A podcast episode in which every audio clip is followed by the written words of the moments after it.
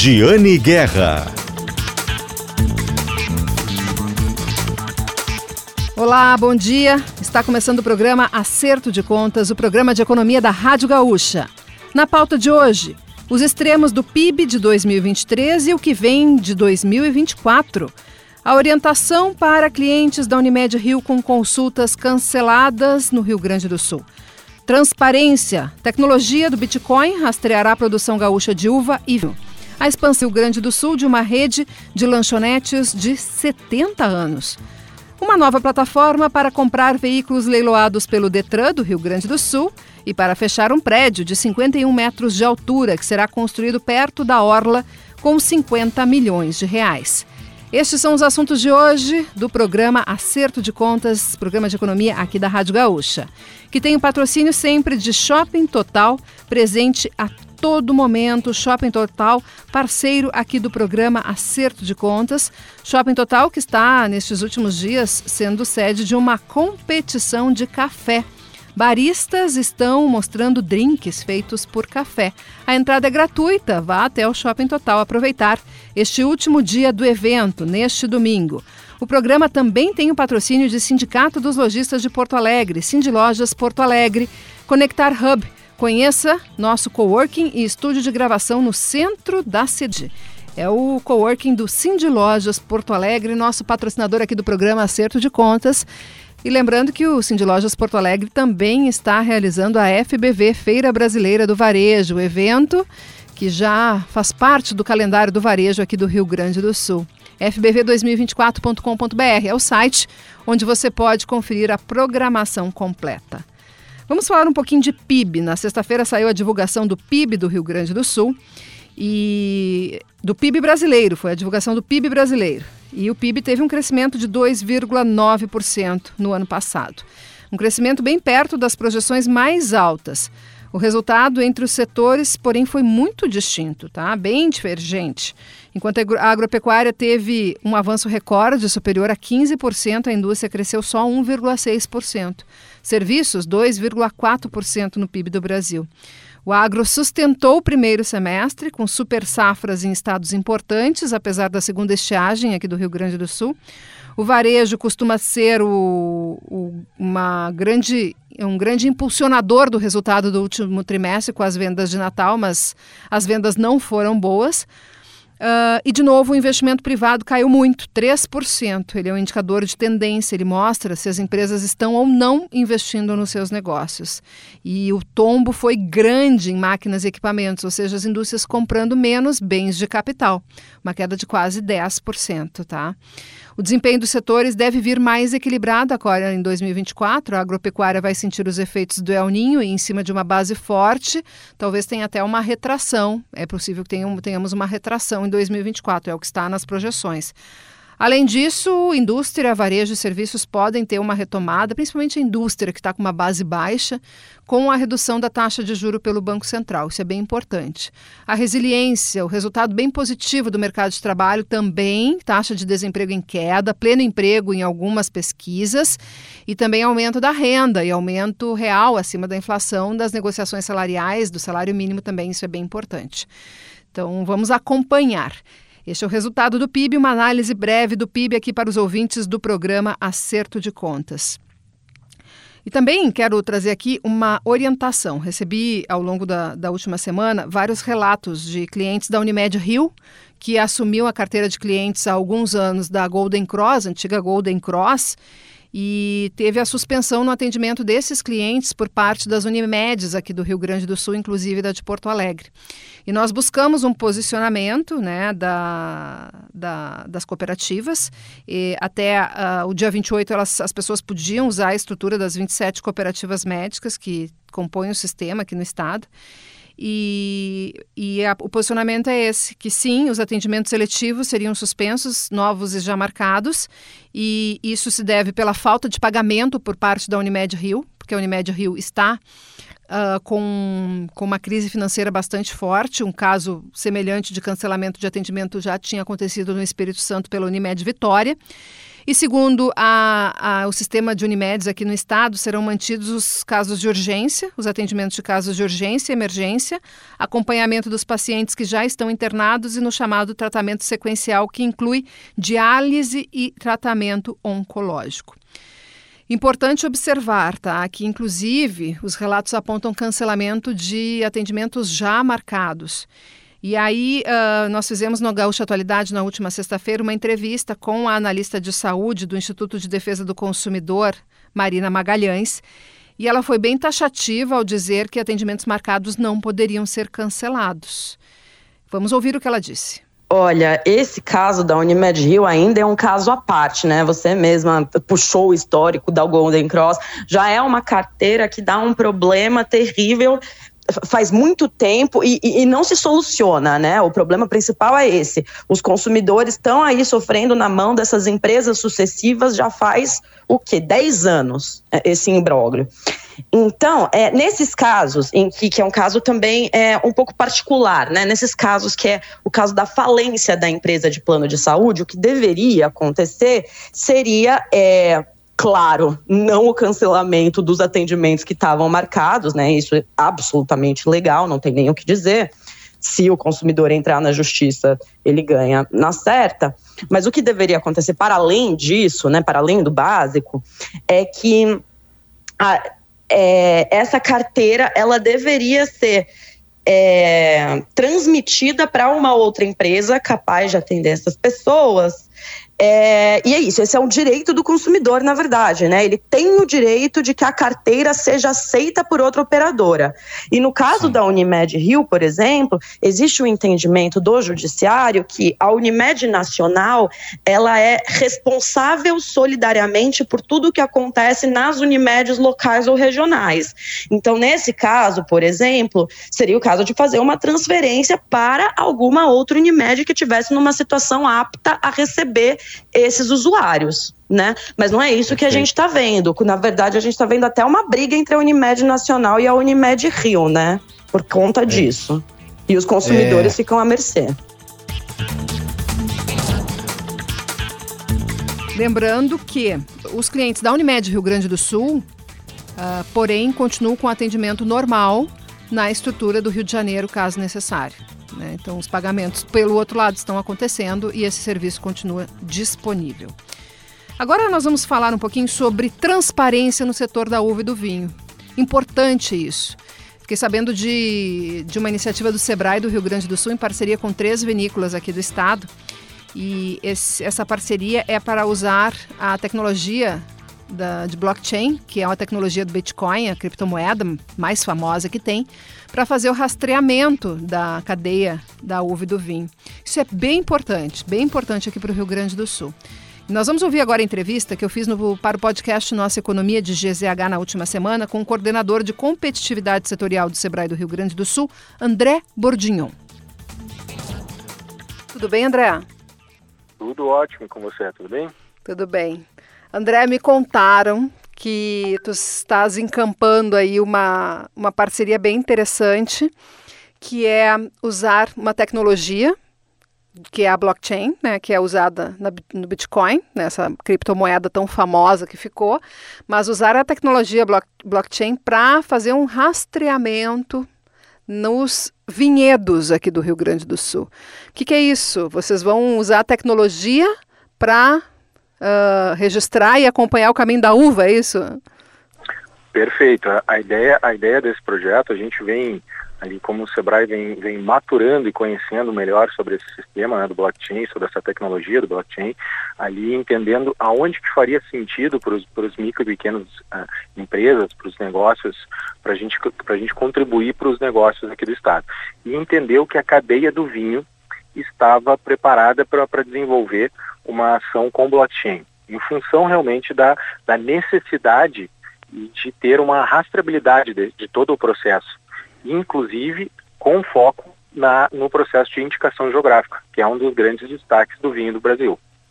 Então, aí é que a gente entendeu que era uma, existia uma maturidade desse setor para a gente trabalhar com essa tecnologia. Tem alguma relação da uva com a Bitcoin? Olha, da uva diretamente não, mas a, a questão dos dados dos dados, das informações que a uva necessita gerar para o setor, sim. Aí tem a, tem a, a relação, né? Porque eu acho que a, o, block, o blockchain, né, a, até da forma como ele surgiu, com o Bitcoin e tal, mas o blockchain, ele é um, é um, é um é um ecossistema consolidador de dados, de informações. E, e a uva necessita de muita informação ali para que a gente, além de ser uma estratégia de, de mercado, ali que se consolide um produto com bastante confiança e credibilidade dentro do propósito da cadeia do vinho. Né? Bom, André, então me ajuda aqui a desenhar isso para que eu consiga entender e os nossos ouvintes também. Tu falas em informações, né? Blockchain, a tecnologia vai conseguir rastrear e vai ter estas informações. Que tipo de informações?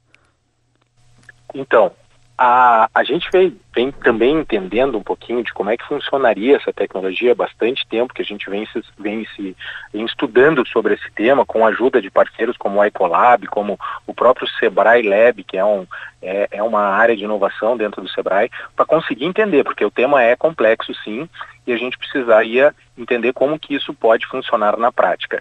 E dentro, desta, dentro desse setor, a gente uh, entendeu que, que conseguiria inserir os dados desde a parte do produtor, então, desde a parte da, da produção da uva, inserir os dados em uma plataforma que tu conseguisse dar visibilidade a todos que estão dentro desse processo. Porque a uva, ela desde o processo da, da, produção rural até chegar no vinho, até chegar no consumidor, ela passa por diversos processos produtivos e por diversos elos de uma cadeia produtiva. E isso tudo vai estar desenhado dentro dessa plataforma de blockchain, que é onde cada um, cada elo dessa cadeia vai inserir suas informações e isso tudo vai dar mais confiança nessa, nesses dados, porque isso é a, o blockchain, o grande, o grande ponto positivo de uma rede de blockchain é que esses dados são imutáveis, que tu não consegue manipular os dados após eles serem inseridos ali. E isso dá confiança e credibilidade. E eu acho que o, o vinho, quando a gente trata de principalmente que a gente vê muito, muitos processos agora até de, de falsificação de produtos e outras coisas assim nessa linha, e nós como uma região relativamente nova e com um produto em ascensão, a gente precisa criar essa confiança, essa credibilidade dos nossos produtos e da nossa cadeia produtiva. Então, para o vinho, a rede de blockchain está fazendo muito sentido para a gente investir nisso. É, eu, eu, penso que o distribuidor vai poder olhar e verificar essas informações que vão ser né, uh, compiladas e autenticadas por essa tecnologia. Um distribuidor, um varejista, um importador que venha comprar os vinhos daqui. É, mas e o consumidor também enxerga alguma coisa ou ele vai depender que esses intermediários façam essa checagem da, do, do, do, que a tecnologia vai estar tá mostrando? Ou o consumidor vai enxergar isso? Alguma coisa no rótulo, alguma coisa que possa chegar até ele visivelmente? É, a ideia, a ideia no futuro é que a gente possa trabalhar, que a gente já está trabalhando com aquele, com os processos de tokenização e de NFT, que são a, a, a criação dessa, desses formatos, de usando essa tecnologia para para que se tenha acesso às diferentes uh, formas de, de, de, consumo. E uh, é importante a gente destacar que a lógica é ter no futuro, sim, uh, um formato de comunicação com o consumidor final. Só que a gente sempre tem que destacar que são diferentes informações que são colocadas para diferentes públicos. Por exemplo, as informações que fazem mais sentido para um comprador, para um, um, uh, as pessoas que estão mais ligadas ao mercado, talvez não façam tanto sentido para o consumidor. Então, as informações que vão estar tá, ser disponibilizadas, elas são diferentes ali vão ser informações que são mais relevantes para esse consumidor, que vão estar sendo disponibilizadas através de tecnologias que até hoje já são até utilizadas em algumas cadeias, como um QR Code, algumas coisas assim que, que o consumidor pode acessar e ter acesso às informações que para ele são relevantes. Porque as, as informações que para um, dar uma credibilidade que pode ser como ah, os controles de notas fiscais e outras coisas, para o consumidor talvez não sejam uma informação importante. Mas ele conhecer algumas histórias da, da, desse processo, até histórias das famílias que produzem esse processo, pode fazer mais sentido para ele, ele criar uma, uma relação com esse produto. Então são informações diferentes, mas que vão estar dentro deste mesmo sistema. De onde vem a uva, como é que ela é transportada, quem é que transportou, quem é que fez o vinho, é. por aí? Por aí, os dados gerais da cadeia e os dados importantes, por exemplo, como o grau babo ou brix da uva, para entender como desde o início ali, porque isso é uma informação importante para o processo de vinificação, depois. Ele é um processo importante até mesmo para os padrões necessários para uma indicação geográfica, que a gente sabe que a, a, esse processo todo está sendo demandado muito pela, pela Provale do Vale dos Vinhedos, que é, é a nossa uh, é, pioneira no processo de indicação geográfica no Brasil e no vinho também. E daí eles estão querendo ter uma transparência maior em um sistema de controle mais avançado para o processo de indicação geográfica. E então, uh, já tem vinícolas, uh, tu falou o nome da entidade, né, que representa as vinícolas ali do Vale dos Vinhedos, mas tem já vinícolas? Tem vinícolas que estão fazendo esse piloto com a gente, que é um, dentro, da, dentro dessa linha da, da inovação, é um MVP. Então é um, é um mínimo produto viável que a gente está desenvolvendo, que é um, é um piloto dentro, da, do, dentro, dessa, dentro dessa tecnologia do, do, blockchain e tem algumas vinícolas que estão participando desse projeto com a gente, que estão cedendo seus, seus dados, suas informações para que a gente construa essa, essa plataforma de dados. E, já, e, e, e, quais seriam as vinícolas que já estão bem engatilhadas com o projeto? É, por enquanto a gente começou com três vinícolas, que é a Dom Cândido, ali na, do Vale dos Vinhedos, a, a Miolo e a Pisato. São três vinícolas do Vale dos Vinhedos associados da Provale e que, além do pessoal já estar um pouco mais maduro, que já tem pessoas que atuam nessas três vinícolas que estão maduros para o tema, eles têm bastante eh, dados uh, sobre, sobre a sua cadeia produtiva para que a gente já faça esse piloto, já comece a inserir isso dentro de uma plataforma e construa uma plataforma que seja viável né, para o setor, para beneficiar todos do setor, né, porque a lógica é essa. É, eles estão sendo piloto, estão sendo um MVP que estão colaborando com esse processo, mas é beneficiar todo o setor vinícola. Sim. Vitivinícola, né? Pois é, e o setor vinícola da, da Serra Bento Gonçalves sofreu recentemente, né, com com o caso de, envolvendo algumas vinícolas, que acabou respingando no setor todo, que foi o resgate dos mais de 200 safristas pelo Ministério Público do Trabalho, uma operação que foi feita no início ainda do ano passado. Uh, isso é é, é uma preocupação com o social, isso está envolvido na cadeia de fornecedores das vinícolas e inclusive pela, pela legislação uh, civil, né, é, é exigido que, que o setor, que as vinícolas tivessem esse acompanhamento, elas são responsáveis solidariamente por, pela, pela situação uh, desses trabalhadores, apesar deles terem sido contratados por fornecedores, isso faz parte da cadeia. Então, eu pergunto assim, esse, essa tecnologia blockchain pode evitar casos assim assim também consegue ter este tipo de informação de alguma forma, evitando esses casos?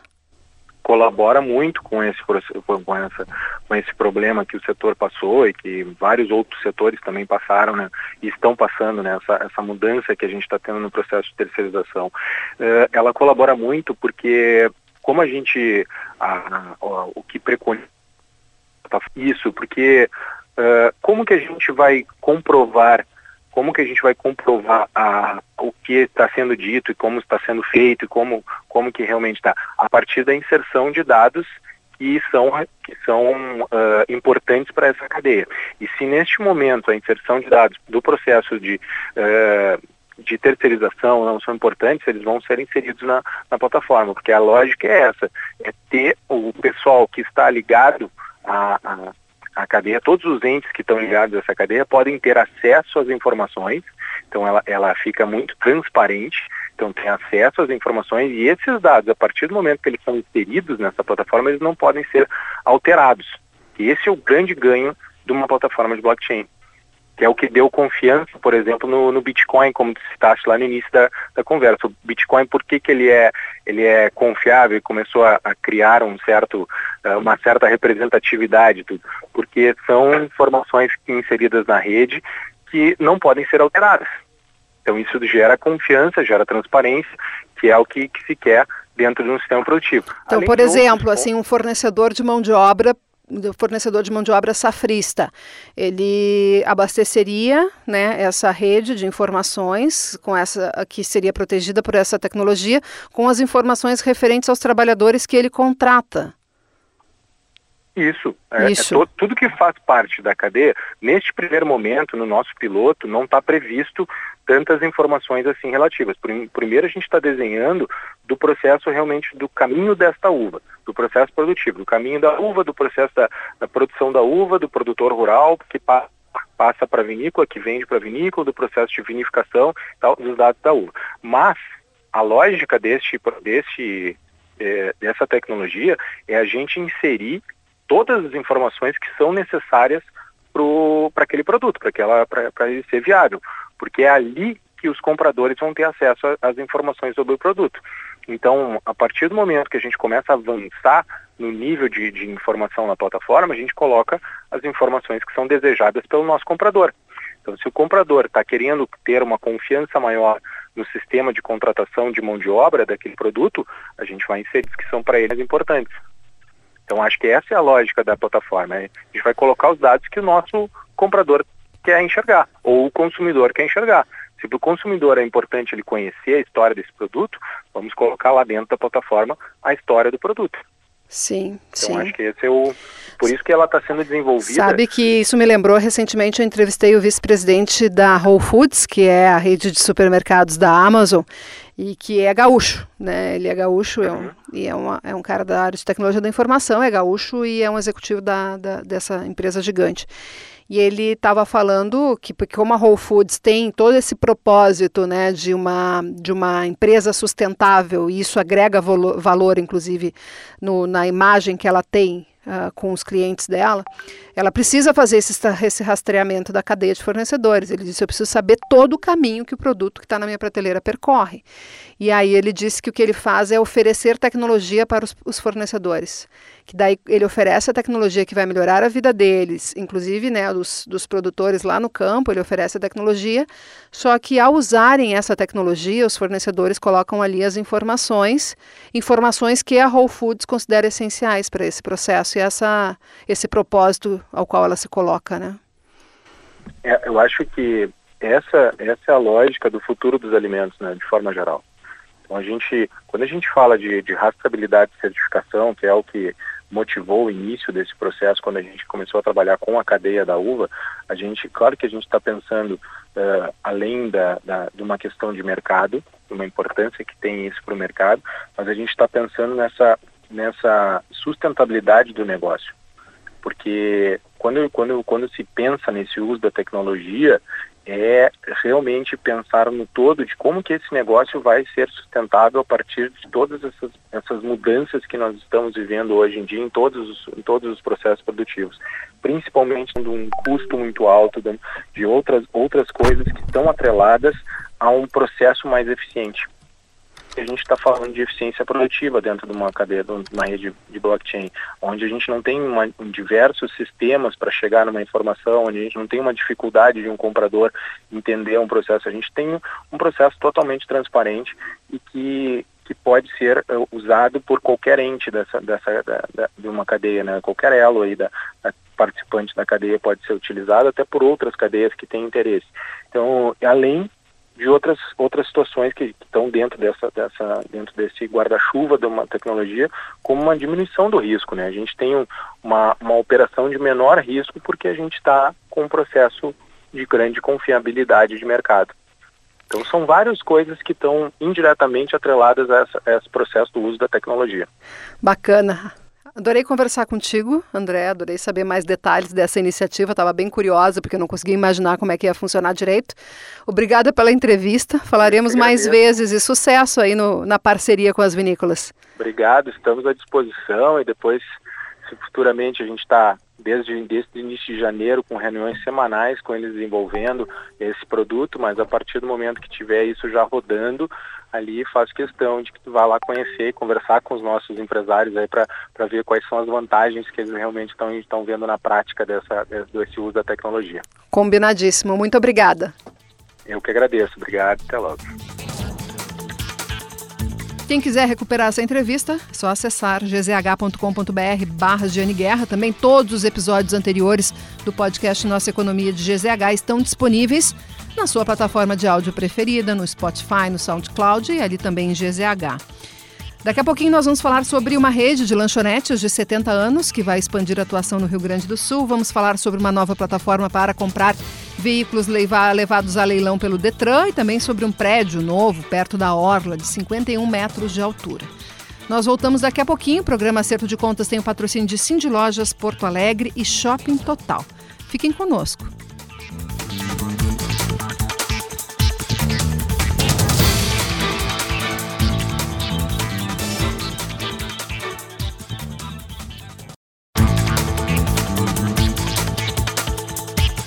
De volta com o programa de Economia aqui da Gaúcha, o Acerto de Contas. Obrigada pela companhia de vocês, pela audiência bem cedinho aqui na Rádio Gaúcha, todos os domingos às 7 da manhã, das 7 às 8 da manhã. Nós falamos antes sobre o PIB, falamos sobre as orientações para os clientes da Unimed do Rio, que estão com seus atendimentos sendo cancelados aqui no estado.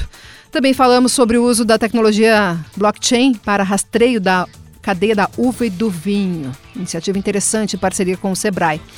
E agora, nossa pauta é sobre lanchonetes. Mas antes, fazer o nosso registro aqui dos nossos patrocinadores do programa Acerto de Contas.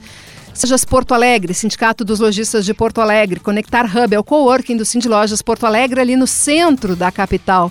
E o Cindy Lojas Porto Alegre também está organizando e turbinando a Feira Brasileira do Varejo, a FBV. Acesse a programação em fbv2024.com.br.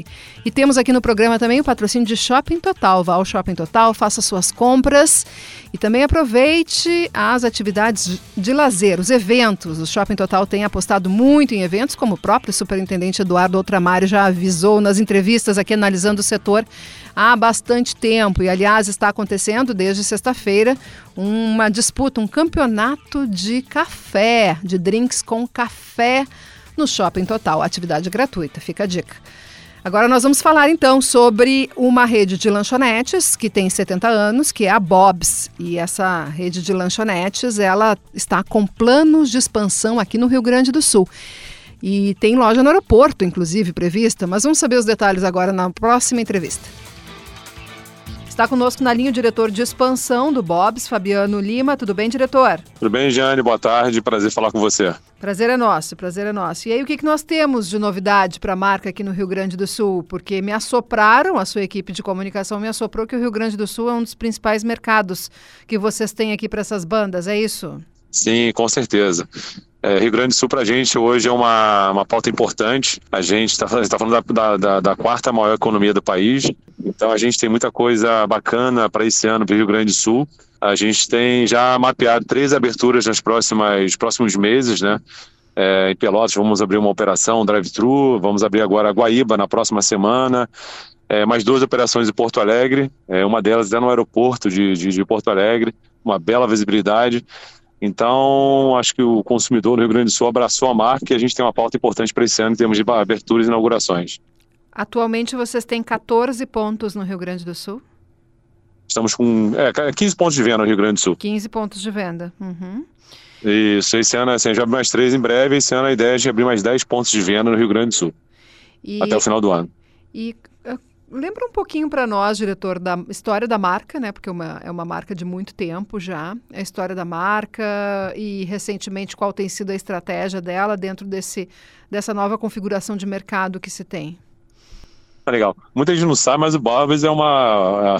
É 100% brasileira, né? Nasceu há 70 anos atrás. Primeira operação do Bob's foi no Rio de Janeiro, em Copacabana. Então, a gente está com 70 anos de marca no, no, no, no Brasil é, 40 anos de franchise. Esse ano para a gente é um ano especial, que faz 40 anos que o nosso primeiro franqueado assinou o contrato conosco, franqueado do Espírito Santo, e, e continua crescendo até hoje conosco, tá? Então é uma marca 100% nacional.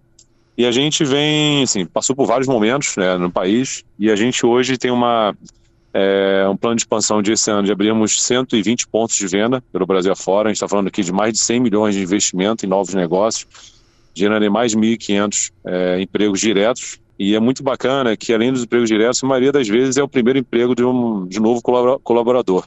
É, muitos deles fazem plano de carreira com a gente, crescem, viram gerentes, diretores, então tem um bom, bom crescimento com a gente na parte de pessoas. E a marca hoje está hoje no modelo, assim, está lançando, se lançou recentemente um novo conceito de loja do Bob's, que é um modelo chamado Bob's Conecta, que é um modelo hiper atualizado, bem colorido, bem vivo, é, com uma pegada muito tecnológica, de inovação.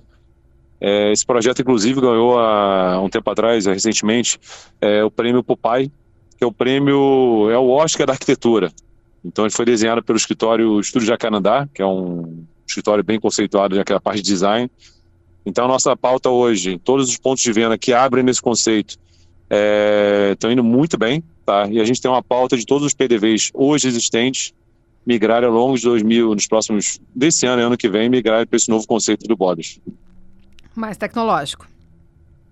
Mais tecnológico. A gente tem hoje uma pegada muito assim, transformação digital é uma pauta viva aqui na empresa, né? Então a gente além do autoatendimento, aplicativo, a gente na loja do Connect agora, desse novo conceito, a gente tem um locker que nada mais é do que você fazer um pedido por um aplicativo, é, chama Bob's, né, que é o nosso aplicativo do Bob's.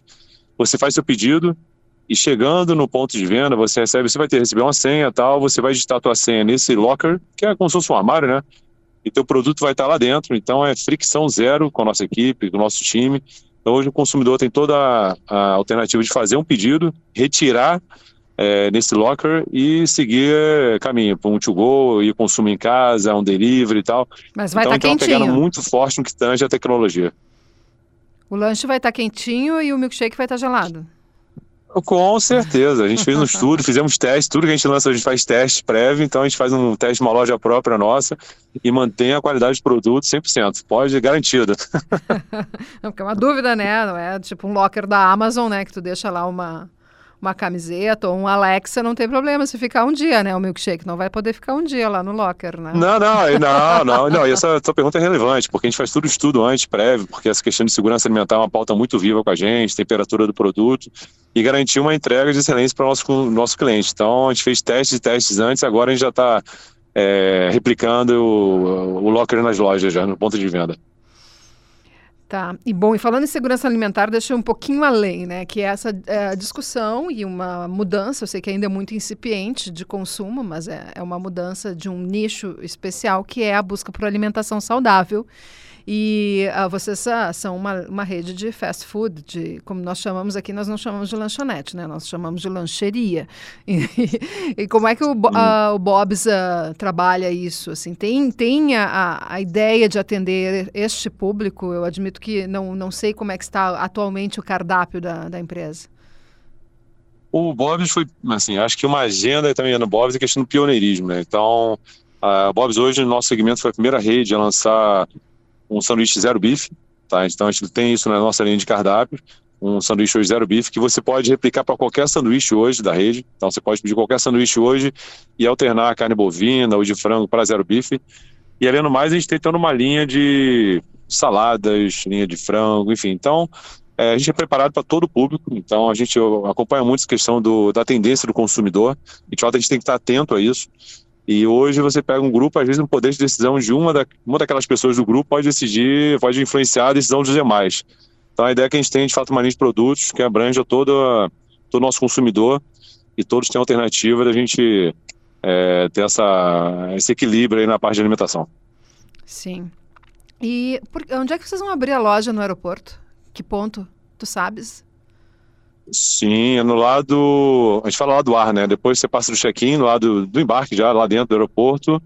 A gente já está agora na fase final de. Vai iniciar as obras agora, inclusive já está até tapumado lá, já está anunciando lá em breve o Bob's. É um, é um belo ponto com um franqueado nosso que já opera outros aeroportos também daqui do sul, né? Curitiba já opera, já, já opera Curitiba também. A gente está inaugurando agora até junho, julho, já está em operação a loja. Vai ficar linda ela, já nesse modelo já do Conecta. É. E já tem loja do Conecta, desse modelo Conecta aqui no estado? Já, a gente agora abrimos lojas. Recentemente, a gente, nessa, nesse plano de, de, de, reforma, a gente remodelou tem um mês praticamente a loja do Barra Sul, que estava no conceito anterior, reformamos agora. A loja está linda e é impressionante assim, a performance da loja é, pós-reforma. Então, ela tem um belo crescimento Isso não só para o nosso cliente, mas também para a nossa equipe, né? Quando você muda uma loja, atualiza uma loja, não é só o, a loja em si, a gente muda toda a questão dos uniformes da equipe, então o prazer dela, da equipe trabalhar conosco, aumenta cada vez mais. Então se reflete não só no que tange a consumidor final, faturamento, mas também no que tange a motivação, a alegria da nossa equipe estar trabalhando lá com a gente. E essa expansão que vocês estão planejando para este ano, ela tem foco, preferência por loja de shopping, de centros comerciais, mesmo considerando o aeroporto como um espaço de centro comercial, uh, ou tem planos também de lojas de rua? Hoje a gente tem alguns modelos de loja, de negócio. É, tem falando drive-thru, que é aquela loja maior, é, a loja maior que o Bob's tem, tem loja de rua, shopping. É, a gente hoje tem alguns modelos de negócio, quiosque, sorvete também. A gente hoje tem, assim, está visando cidades acima de 80 mil habitantes, ok? É, e a gente está aberto às oportunidades. É, obviamente que a gente está vendo muita loja de rua agora, a gente tem alguns drives para abrir, loja é, inline, que é loja de rua também, mas a gente está analisando as oportunidades. Hoje já tem shopping center que a gente quer entrar, é, e a gente tem várias parcerias com rede de atacarejo também, aeroportos, terminais rodoviários, terminais é, urbanos também. Então, o Bob's hoje, por mais que nós tenhamos nosso modelo de negócio é, tradicional de rua, shopping e tal, a gente é muito aberto às oportunidades. Vou te dar um exemplo, a gente abriu agora recentemente uma loja aqui no Rio, que ela fica dentro da loja do Bob's tem um boliche, uma pista de boliche, tá? É no boliche e o nosso franqueiro queria levar um Bob's para lá, a gente analisou, analisou e hoje está lá funcionando hiper bem, tá? Tem um boliche dentro da loja do Bob's. A gente abriu uma loja do Bob's dentro de um parque aquático, Pratagi, Maceió abrimos uma operação em Morro de São Paulo. Então, assim, se a gente for pelo habitual, tradicional, de fato, não, não dá para abrir, logística é difícil, a loja é muito grande, então a gente está muito aberto a avaliar as oportunidades e chegar com que a experiência, a nossa marca, chegue ao nosso cliente final. Então, assim, é, a gente está vendo rua, está vendo shopping, mas nunca também deixando de haver as oportunidades, talvez sair um pouquinho do tradicional, do habitual, digamos. Sim, bacana. E são lojas, uh, todas são franquias ou tem loja própria? Hoje no Sul a gente loja própria, ou, não, loja franqueada. Hoje a gente tem temos lojas próprias também, mas meio mais no eixo Rio São Paulo, onde está a nossa base, mas é, sul do país hoje é tudo operação franqueada, com franqueados locais. Sim. E... Hoje a gente tem uma rede de franqueados que a gente, assim, franqueados já consolidados com a rede. Hoje a gente tem uma rede que tem uma relação de é, quatro PDVs por franqueado.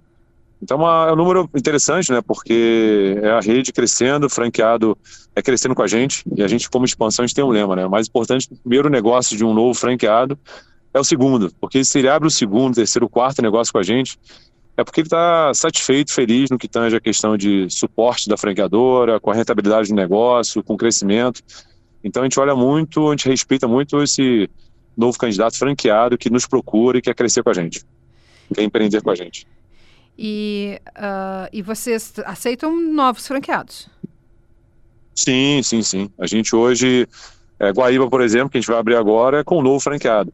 Uhum. Então a gente tem todo um processo hoje de captação de franqueados, de candidatos, né? a gente dá todo o apoio para ele nessa questão da treinamento, escolha do ponto comercial, é, todo um cronograma de projeto, então assim, a gente dá todo um suporte, porque hoje tem muita gente querendo empreender, né? E lógico que você procura o franchising, eu acho que o franchise dá mais, é, talvez, segurança para quem quer empreender. Às vezes é um projeto de vida da pessoa. Então, acho que o franchise vai nesse caminho. E quando fala nossa marca Bob's, quando você fala, pô, é franchise, uma marca que tem 40 anos de mercado, acho que dá essa segurança para quem quer empreender. Então, a gente hoje tem, de fato, um crescimento com a rede, que era uma relação de 60 a 40. 60% do nosso crescimento hoje é com a rede, 40% com franqueados novos. E qual é o investimento inicial necessário? A partir de quanto para ter uma franquia do Bob's aqui? Hoje a gente tem investimento a partir de 850 mil reais. Tá? É, quando eu falo 850 mil, é desde projeto, a parte de equipamentos, obra, enfim.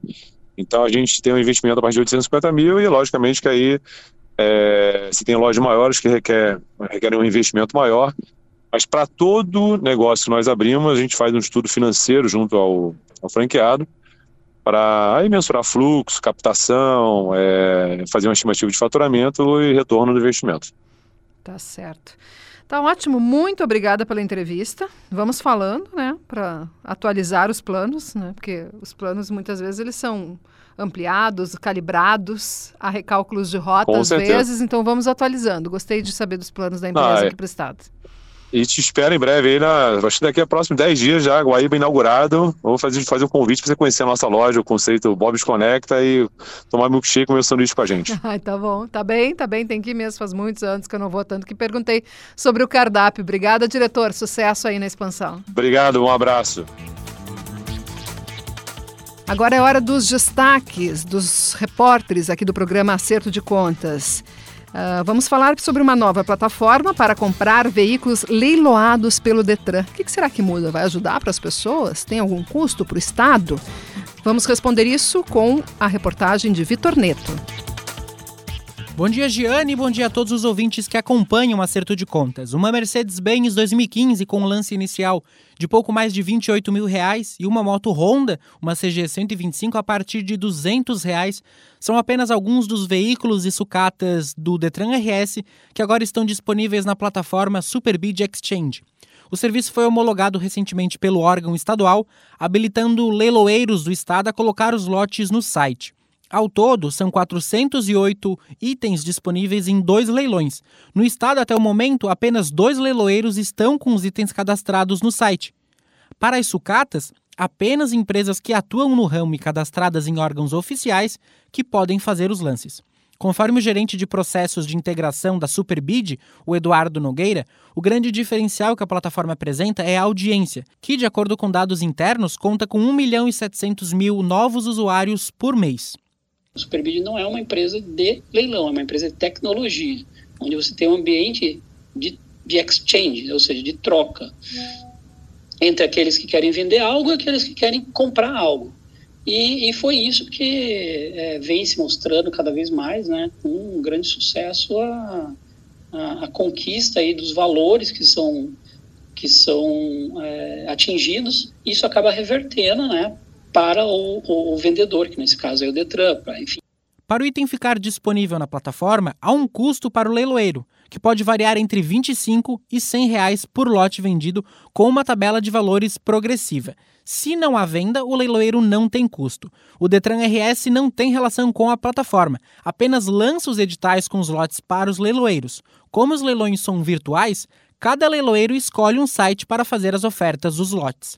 Para homologação, a Superbid ela precisou apresentar alguns requisitos ao Detran, como, por exemplo, cadastro e acesso online sem custos pelos arrematantes mediante condições seguras, possibilidade de efetuar lances via internet validação do CPF CNPJ na Receita Federal a fim de verificar a existência de inadimplências, entre outros itens para essa comprovação que a Superbid poderia então receber os lotes do Detran RS. E agora na pauta, um prédio de 51 metros de altura, que está sendo construído perto da Orla, investimento de 50 milhões de reais. Essa pauta foi garimpada e desenvolvida pelo Guilherme Gonçalves, aqui produtor do programa Acerto de Contas. É a incorporadora GND, que tem sede em Santa Catarina, apesar de ter sido criada no Rio Grande do Sul. E ela está investindo esse montante para erguer este prédio no bairro Praia de Belas. São 17 andares, o prédio é Uibá Orla Residências, uh, na Avenida Borges de Medeiros. Uh, e, como esperado, claro, tem vista para o Guaíba como atrativo. Um terreno de 1.400 metros quadrados. A obra começou em janeiro, entrega prevista para o final de 2026. Mas vamos ouvir aqui a, a entrevista feita pelo Guilherme com o diretor Giovanni Deboni. E a gente tem percebido que que o movimento da, da avenida ali ele tem chamado a atenção, né? Porque tem um fluxo bem intenso ali de tanto de pedestres quanto de, de veículos, né? O projeto ele prevê o que a gente chama de fachada ativa, né? Que são lojas uh, viradas eh, para o passeio, nesse caso até vão ser integradas com uma praça que tem na esquina. É, essa praça a gente até a gente já fez uma adoção dela, na verdade 50% da praça, porque a outra metade já já era adotada pela Júris então nós adotamos a metade da praça recentemente, estamos já fazendo a manutenção dela, limpeza. E também entramos com um projeto de doação dentro da prefeitura para melhorar o paisagismo e, e, calçadas, que esse ainda tem que aguardar aprovação, mas que a gente gostaria de fazer essa, essa gentileza urbana aí, entregando até um pouco mais. E, e isso é um, é, um, é um diferencial que a gente considera, né, essa, essa integração com a praça, esquina, né, uma esquina bem valorizada. Uma, um pré-lançamento, que a gente chama, né, a gente disponibiliza para algumas imobiliárias uh, algumas unidades para comercialização, porque o imóvel já tem registro de incorporação, tudo uh, pronto para comercialização antes do lançamento. E, e até para nossa surpresa, a procura foi até acima do que a gente imaginava. Então, principalmente nos estúdios, né? Houve uma, uma demanda bem grande. Acabamos disponibilizando até um pouco mais do que a gente previa no início. E, e houve essa comercialização antecipada. Então, amanhã vai ser o, o lançamento. Então, já tem a tabela de vendas já vai vir com, com algumas unidades aí já vendidas e, e nem toda a nossa tabela disponível interior aqui da, do estado de diversas cidades. Não houve uma concentração numa única cidade, mas nos, nos impressionou, nos chamou a atenção que, que metade dos, dos clientes que uh, vieram assinar conosco e continuam reservando tem vindo do, do interior do estado. Então, uhum. de Pelotas, Caxias, São Gabriel, uh, aqui da Grande Porto Alegre também, Canoas, Gravataí, uh, diversas cidades, sabe? Não, não existe uma, um, um único local foi pulverizado. Uhum. E não, aí, é, estamos tentando entender ainda o, o movimento, mas uh, talvez a localização, por ser uma localização uh, próxima ao centro administrativo do estado, uma localização bem uh, conhecida, acho que, que, que, extrapola um pouco a cidade de Porto Alegre, acho que é conhecida pelo interior todo, talvez tenha ajudado. Quem quiser conferir imagens do projeto é só acessar gzh.com.br barra Guerra. Antes de encerrar o programa de hoje, um aviso. Está né, tá disponível já o edital da Prefeitura de Porto Alegre para as empresas que estiverem interessadas em comprar os fios que estão sendo retirados dos postes pela Força Tarefa, que está sendo coordenada pelo secretário de Serviços Urbanos de Porto Alegre, Marco Felipe Garcia e as empresas interessadas podem se candidatar. Quem oferecer o maior valor vai ganhar essa, essa disputa. E esse dinheiro tende a ser usado para as lixeiras de Porto Alegre. Foi uma orientação feita pelo Ministério Público Estadual, acatada pela Prefeitura de Porto Alegre, fazer um edital para abrir a possibilidade de destinação desses CIOs e também ter um retorno financeiro, até porque não era para ser serviço da Prefeitura de Porto Alegre a retirada dos fios. Eles foram abandonados ali nos postes pelas operadoras de telecomunicações, que deveriam retirá-los. E depois também não quem não retirou quando deveria foi a Equatorial. A situação ficou terrível, como todos veem. E a prefeitura organizou a força-tarefa, chamou a Equatorial e em dois dias da semana a CE Equatorial está colocando suas equipes. Nos demais, as equipes são da Prefeitura de Porto Alegre, servidores que foram realocados e também tem aí o plano do secretário de Serviços Urbanos de uh, contratar de forma emergencial mais eletricistas para adiantar esse serviço, até porque só 10 ruas percorridas já geraram duas toneladas de fios inativos que estavam pendurados nos postos de Porto Alegre, gerando perigo e deixando a cidade tão feia, né, com todos esses emaranhados de fios. Então, o edital que foi elaborado em parceria com a Secretaria de Parcerias. O programa Acerto de Contas teve na produção Guilherme Gonçalves e Vitor Neto, na edição de áudio Christian Rafael e Pietro Pezzi. Ah, ah, o patrocínio do programa Acerto de Contas é sempre do Shopping Total e do Cindy Lojas Porto Alegre. Muito obrigada companhia de vocês. Muito obrigada pelo carinho, pela confiança no nosso conteúdo de economia aqui da Rádio Gaúcha. Um ótimo domingo a todos. Essa semana tem Expo Direto, estarei lá com as minhas colegas. E até semana que vem. Comportem-se.